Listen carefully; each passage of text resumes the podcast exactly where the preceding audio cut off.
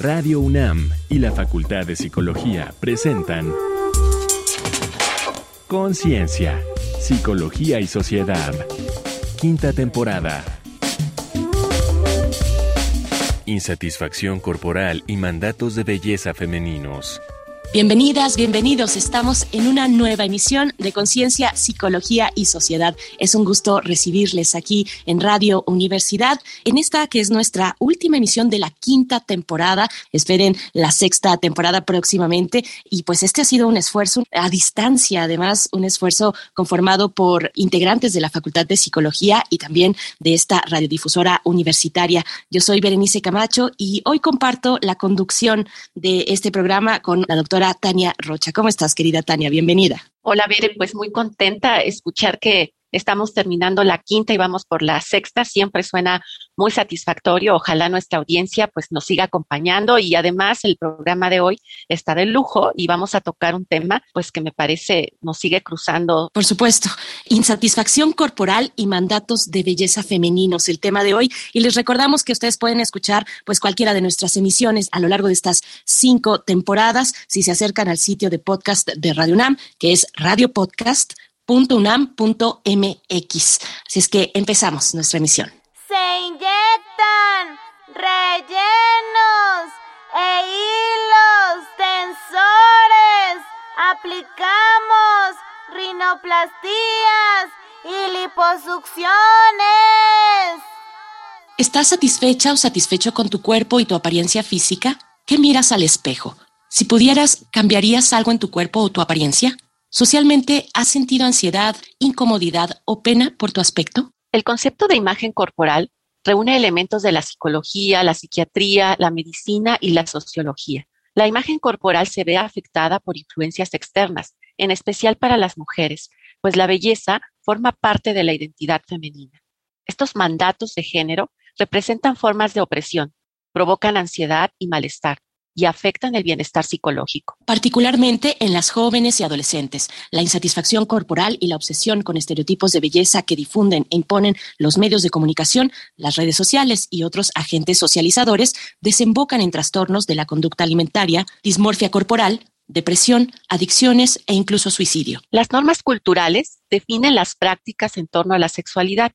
Masculinidad y feminidad constituyen mandatos de género modelos de normatividad del patriarcado sobre cómo debe comportarse un hombre y una mujer, en especial en torno a la sexualidad y las relaciones de pareja. En muchos trastornos de salud mental, las mujeres presentan mayores prevalencias, sobre todo en los del estado de ánimo, la ansiedad, el estrés postraumático y las conductas alimentarias. Para entender estas diferencias es esencial incorporar una perspectiva de género, como el argumento de que desde una estructura patriarcal las manifestaciones de patología constituyen ya sea una construcción social para controlar la conducta de las mujeres o bien una respuesta natural a la angustia producida por la opresión. Quienes sufren de trastorno dismórfico corporal se obsesionan por algo que consideran un defecto o falla en su apariencia sufren ansiedad y vergüenza, suelen sentirse juzgados y apartarse de situaciones sociales. ¿Cómo se relacionan los estereotipos de belleza actuales con la insatisfacción corporal de las personas?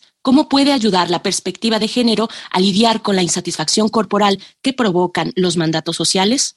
Para responder estas y otras cuestiones nos acompaña Ana Celia Chapa Romero, doctora en Psicología y Salud por la UNAM y profesora de tiempo completo de la Facultad de Psicología, donde forma parte de la Comisión Tripartita Permanente, Conquista Feminista de las Mujeres Organizadas. Sus líneas de investigación son género, sexualidad y salud, violencia contra las mujeres en las universidades y tecnologías de la reproducción asistida. Es integrante del registro de especialistas en estudios de género y feminismos del CIEG, Coordina el Seminario Permanente de Estudios de Género y Feminismos de su facultad y es responsable del área académica de la Red de Ciencia, Tecnología y Género.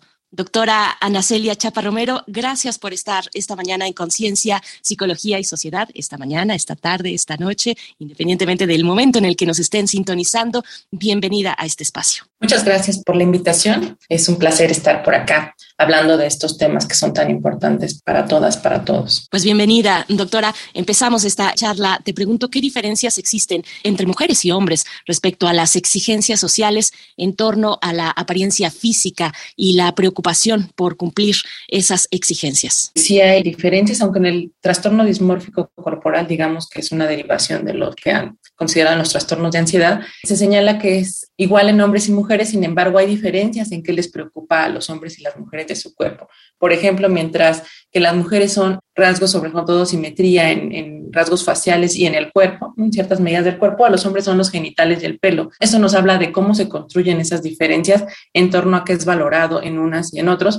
Sin embargo, también habría que pensar que para las mujeres definitivamente es un imperativo, ¿no? Que señala Naomi Wolf, que se ha constituido como un dispositivo para que las mujeres pasemos mayor tiempo verificando que nuestro cuerpo corresponda a los cánones de belleza del momento, porque también hay que historizar que estos no han sido los mismos a lo largo del tiempo y que entonces es un dispositivo para de alguna manera frenar los avances que hemos tenido las mujeres en muchas áreas de la vida y que son conquistas también que se han ganado por vindicación a derechos al estudio, al trabajo, etcétera, pero este es un dispositivo que hace que las mujeres invirtamos energía en ello, que tengamos insatisfacción permanente también, que estemos centradas en ello y entonces dediquemos menos tiempo a otras cosas como actividades colectivas, comunitarias, etcétera. Pero ha servido muy bien este dispositivo, ¿no? Y entonces ahora las mujeres, además de tener que cumplir con ciertos imperativos sociales que ya estaban como ser buenas madres, buenas esposas, cuidar todas las conductas de cuidado, todos los trabajos de cuidado que no son remunerados y que recaen en nosotras.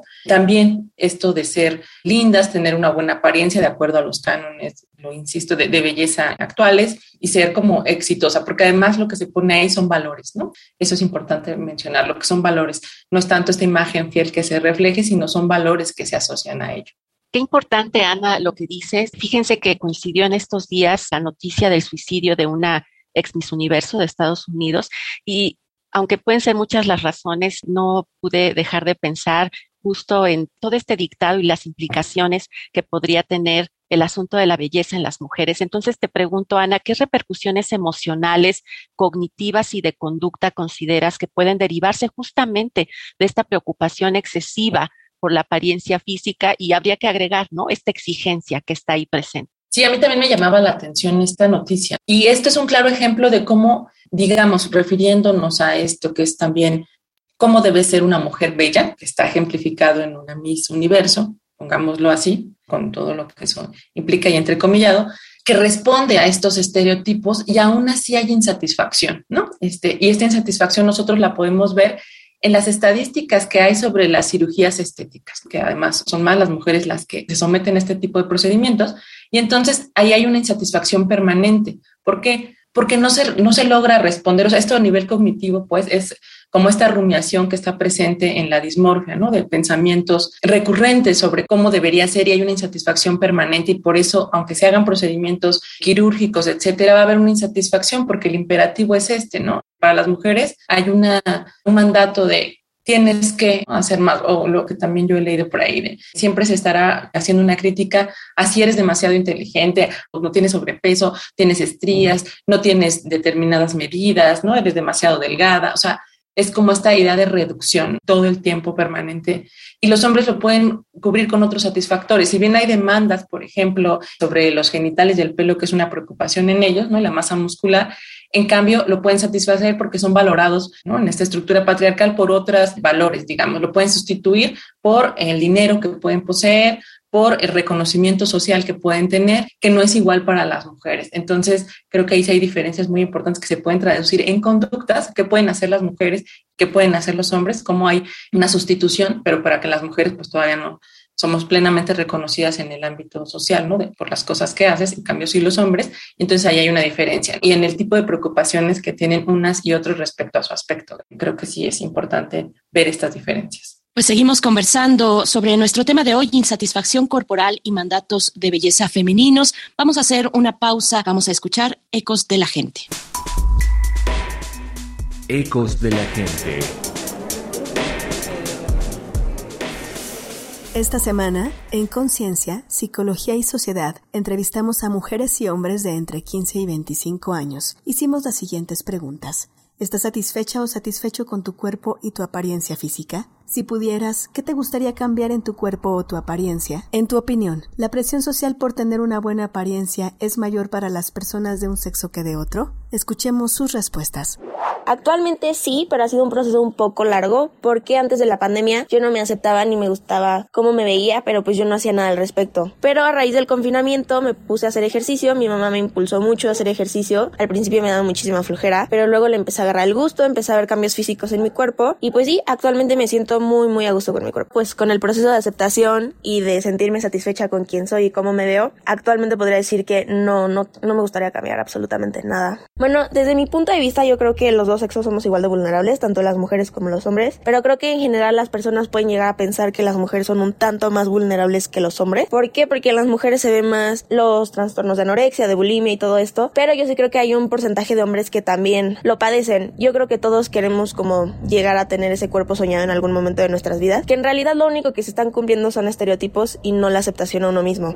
17 años, creo que por el momento y hasta ahora este me gusta mi cuerpo y creo que estoy satisfecho con él. Pues yo creo que sí hay cierta presión social para, para las mujeres, ya que este, he notado más conflicto entre ellas por tener una buena apariencia física. Siempre he tenido problemas con mi cuerpo y cómo me veo porque siempre he sido muy delgada. Me gustaría tener un poco más de volumen, que mis brazos no se vean más tan delgados. Creo que de mi cara me siento a gusto, pero mi gran problema sí siempre han sido mis brazos y también las piernas son algo delgadas, entonces me gustaría que fueran un poquito más, más torneadas. Yo creo que sí, más que nada en la parte de las mujeres porque se crearon muchos estereotipos y el machismo siempre ha estado presente con los estereotipos y el machismo siempre se busca que las mujeres sean perfectas, podría decirse, un cuerpo delgado, con cinturitas, sin estrías, una piel súper lisa. Entonces creo que las mujeres se ven más presionadas por eso de tengo que cumplir con los estereotipos y las expectativas de los hombres y eso hace que tengamos más problemas. Creo que hoy en día eso ya está cambiando mucho y hemos estado aprendiendo a amarnos al cual somos. estoy de acuerdo con mi aspecto y mi apariencia física. No cambiaría nada en mí. Mm, yo creo que es igual la presión por tener una buena apariencia tanto en hombres como en mujeres. Obviamente esto en distintas partes del cuerpo, pero sí creo que es la misma presión la de un hombre que la de una mujer para mejorar su aspecto físico o tener una buena apariencia. Sí, la verdad últimamente me gusta mucho mi cuerpo, lo amo mucho y creo que es lo que importa hoy en día. No, sin embargo, lo único que sí tendría es una actividad física, pues para tener beneficios a mi salud. Sí, la verdad a las mujeres se nos tiene se nos exige más bien tener una buena apariencia en el aspecto laboral y al hombre no ya que estamos nosotras marcadas por estereotipos. Entonces siento que esto debería de cambiar, ya que cada quien se vale por lo que es, no por lo que por lo que tiene que ser o por lo que le marca la sociedad. Para Conciencia, Psicología y Sociedad, Alejandra Mireles. Estamos conversando con la doctora Ana Chapa acerca de la insatisfacción corporal y los mandatos de belleza femeninos. Te pregunto por qué para las mujeres la belleza física se ha constituido en un mandato y qué repercusiones alcanza a generar en su salud mental. Esta idea de la supermujer, que es además de todas las conductas de cuidado y todo el trabajo de cuidado, ahora también es una mujer exitosa en el trabajo, pero también hermosa, digamos, respondiendo a estos cánones de belleza. Y entonces la energía está puesta en todas estas actividades que debemos de cumplir, cambio de atributos internos que se nos pedían y ahora además sumar atributos externos como la belleza femenina. Y entonces esto tiene un gran impacto porque es desgastante, porque puede haber pensamientos recurrentes en todo esto y nosotros, bueno, yo como terapeuta y en general en los espacios académicos, etcétera, veo que es el tema. El tema de las mujeres que se ha abierto, sobre todo ahora en pandemia, en talleres, es la insatisfacción corporal, porque se ha ganado peso por la falta de actividad durante la pandemia, porque ya estaba ahí y se exacerbó. Pero este tema de, de, la apariencia física, de estos mandatos, generalmente emerge tanto en los motivos de consulta de las mujeres, pero también está presente colectivamente en, y se puede manifestar en las estudiantes, ¿no? Y en, otros grupos de mujeres. Es el tema, ¿no? ¿Cuál es la importancia de incorporar una perspectiva de género a la hora de hablar de salud mental con todo esto que nos estás compartiendo? Uno es colectivizar la experiencia con otras mujeres y saber que no nada más me está sucediendo a mí o que no nada más yo tengo esta preocupación, digamos, por la belleza y cómo otras mujeres han transgredido o que han hecho y problematizarlo sabiendo que no es un problema individual, que no nada más me pasa a mí porque tal vez estoy desequilibrada, porque estoy loca, ¿no? Esto que se, también se ha dicho de las mujeres durante todo el tiempo y que tiene que ver más bien con una estructura de opresión en donde nuevamente se pone el cuerpo de las mujeres al escrutinio público, digamos, y eso es un gran riesgo, ¿no?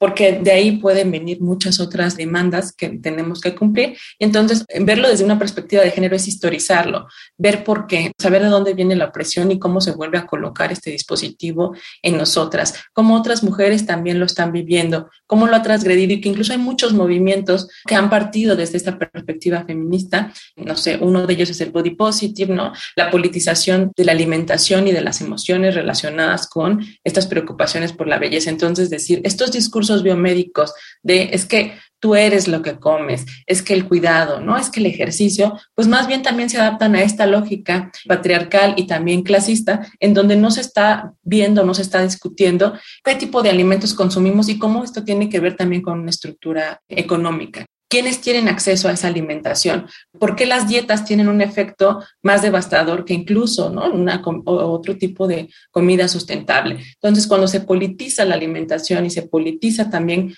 qué impacto tiene, además también otro movimiento como el de la diversidad corporal, ¿por qué unos cuerpos son más valiosos que otros? ¿Por qué el color de unos es más valioso que otros colores? ¿no? Entonces, eso es lo que se ha intentado con estos movimientos que han surgido también, que son movimientos principalmente que emanan del feminismo y que tienen que ver con esta ruptura respecto a los estereotipos de belleza. Ay, doctora, pues tocas tantos temas importantes en nuestra realidad actual. Hay un verdadero bombardeo, ya no solo de los medios de comunicación, sino también desde las redes sociales que reafirman ese ideal. Vamos a escuchar a pie de página. A pie de página.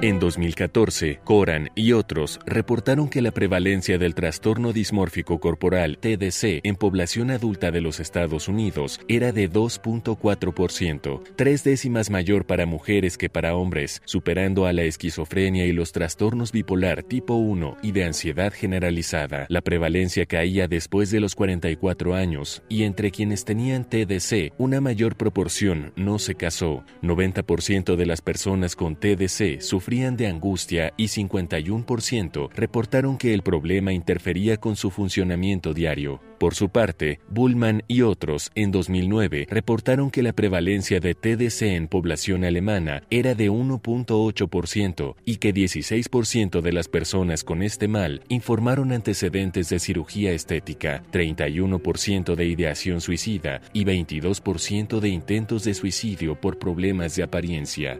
En otro estudio, ellos mismos hallaron que en línea con un estereotipo común, las personas con TDC mantenían asociaciones implícitas entre el atractivo físico y la competencia individual significativamente más fuertes que el resto. La Sociedad Internacional de Cirugía Plástica Estética, ISAPS, reportó que un porcentaje elevado de niñas entre los 7 y 12 años manifiestan deseos de estar más delgadas, porcentaje que sube a 80% en adolescentes. Las cirugías estéticas son cinco veces más comunes en mujeres que en hombres. En 2020, los tres países donde se realizaron más cirugías estéticas fueron Estados Unidos, Brasil y México. En este último, ese año, se efectuaron 400 256 mil cirugías. Las más populares fueron liposucción, aumento de pechos y aumento de nalgas.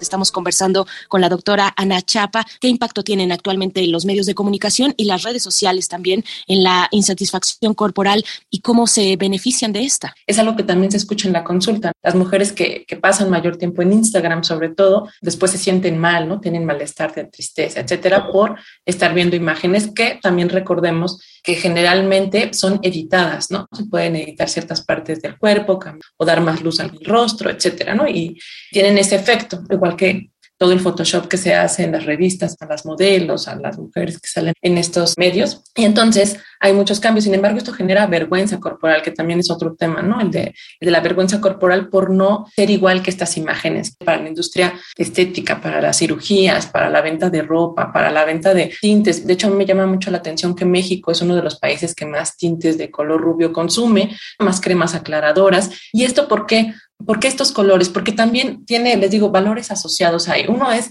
que me quieran, que a través de estos atributos corporales me quieran, ¿no? que es la, la emoción que va ahí, pero también va con una idea de cómo deben ser las mujeres bellas, de cómo deben ser ciertos tipos de medidas del cuerpo que tienen que ver con hacer género. Ya vimos que son las nalgas, la liposucción, el aumento de pechos, lo que hace una diferencia o exacerbar las diferencias respecto a los hombres. Eso es hacer género y que viene mucho también con estos dispositivos de qué medidas del cuerpo y que lo vemos mucho en la estética narco, por ejemplo, que es esta diferenciación tan exacerbada entre hombres y mujeres a través de ese dispositivo que se ve en el cuerpo y también porque va inmerso esto que les decía, como hay una colonización de que lo claro, ¿no? de que lo rubio es más bello y es más valorado. Y eso viene de un lugar. Y también nosotros estamos, nosotras estamos colonizadas con estas ideas igual que, que los hombres. Y tiene que ver, ahí se tejen estas, esta colonización también con los afectos. ¿Quién entonces es más valorado, apreciado y cómo me van a querer si yo tengo o cumplo con esos estándares de belleza?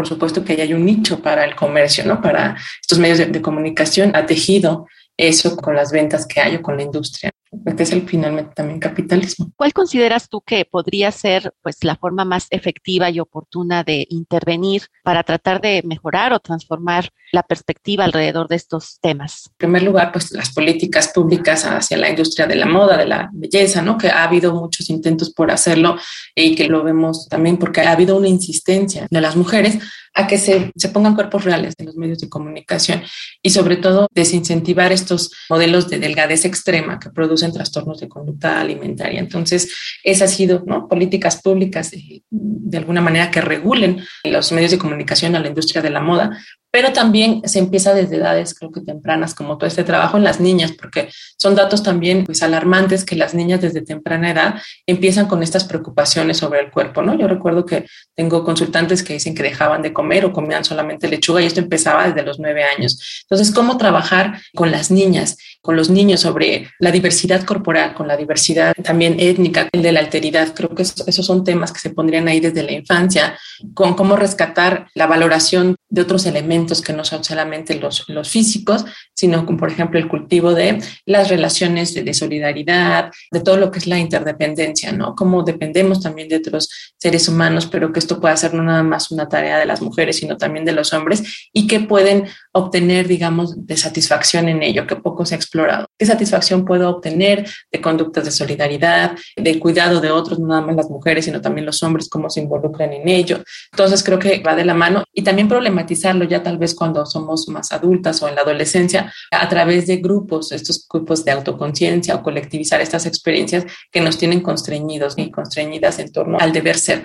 Entonces, mucho de esto tiene efectividad o impacto en grupos, cuando se empieza a colectivizar esto, en talleres, en grupos organizados o gestionados por las propias adolescentes, por los propios adolescentes y los adultos, creo que ahí tiene un impacto mayor. Ver mi experiencia y cómo esta resuena, cómo tiene una resonancia, porque no es un problema individual, es un problema social. Pues en este momento, al menos en el que estamos grabando, pues enfrentar el regreso a actividades presenciales luego de dos años de enmarcarnos a través de una pantalla, de compartir en redes sociales nuestra imagen, atravesada esa imagen por estos filtros, por esas exigencias. Me queda solamente preguntarte algún dato de contacto o alguna referencia de espacios que dan apoyo para tratar estos casos, doctora? Estoy pensando en esta red de psicólogas, Red Violeta, pero también la red Psicoradfem, son psicólogas que incorporan una perspectiva de género, una perspectiva feminista y justamente muchos de los motivos de consulta que llevan a las mujeres a estos espacios, pues tienen que ver con el tema del cuerpo, ¿no? Con estos mandatos de belleza. Podría ser un espacio para que lo consulten, pero también hay otros espacios, espacios de baile,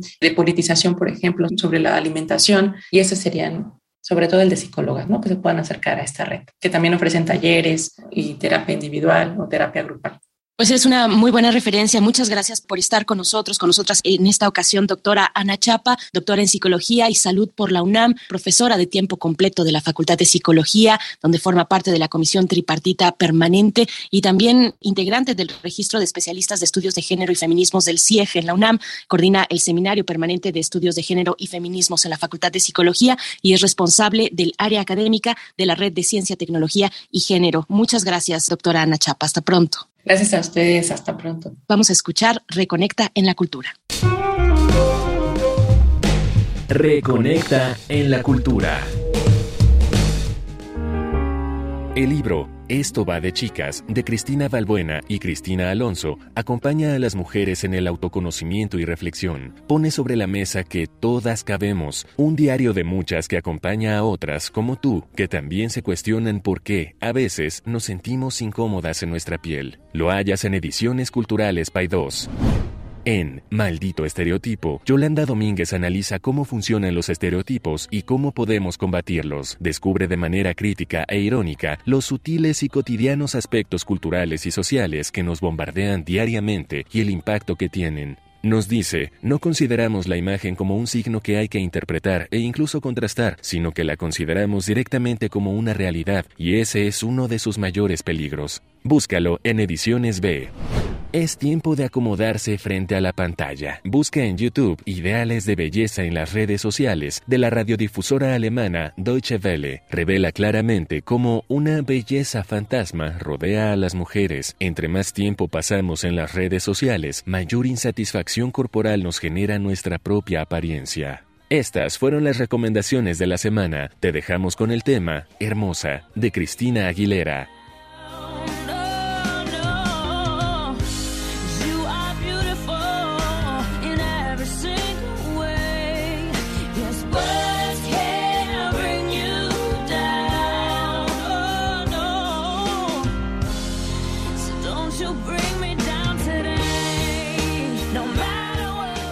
Nos queda el espacio también para tu reflexión final, doctora Tania Rocha, final entre comillas, porque es un tema en el que trabajas arduamente junto con otras colegas. Cuéntanos, por favor, con qué quieres cerrar. Sin importar en realidad cuál es o cuáles son las características de nuestros cuerpos, el punto es cómo nos llevan a vivirnos en malestar, en una sensación de insuficiencia. Así que hay que trabajar muchísimo por promover como también ya lo decía Ana, una mirada mucho más amorosa, constructiva y que se enfoque en otras posibilidades humanas a la hora de tratar de pensarnos y de reconocernos como seres valiosos. Pues muchas gracias, doctora Tania Rocha. Un placer, como siempre, estar contigo. Pues sí, hay que seguir sensibilizándonos desde casa, desde la escuela, trabajar en la escuela, trabajar desde los medios de comunicación sobre esta cuestión, pues evitar esos comentarios también de pronto en las familias con la tía, ay, ya tienes una arruga más, o mira, subiste de peso, en fin, todos estos comentarios que van abonando a esta cuestión pues distorsionada de cómo nos percibimos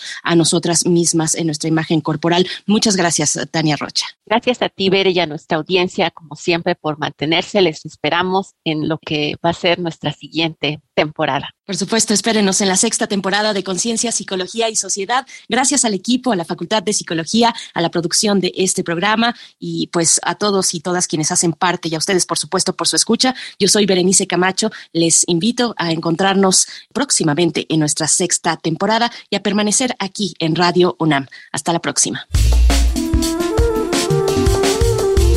Radio UNAM y la Facultad de Psicología de la UNAM presentaron Conciencia, Psicología y Sociedad. En la realización de este programa participaron Marco Lubián y Alejandra Mireles, locución. Tania Jaramillo, guionista. Carolina Cortés, asistente de producción. Augusto García Rubio, vinculación e información.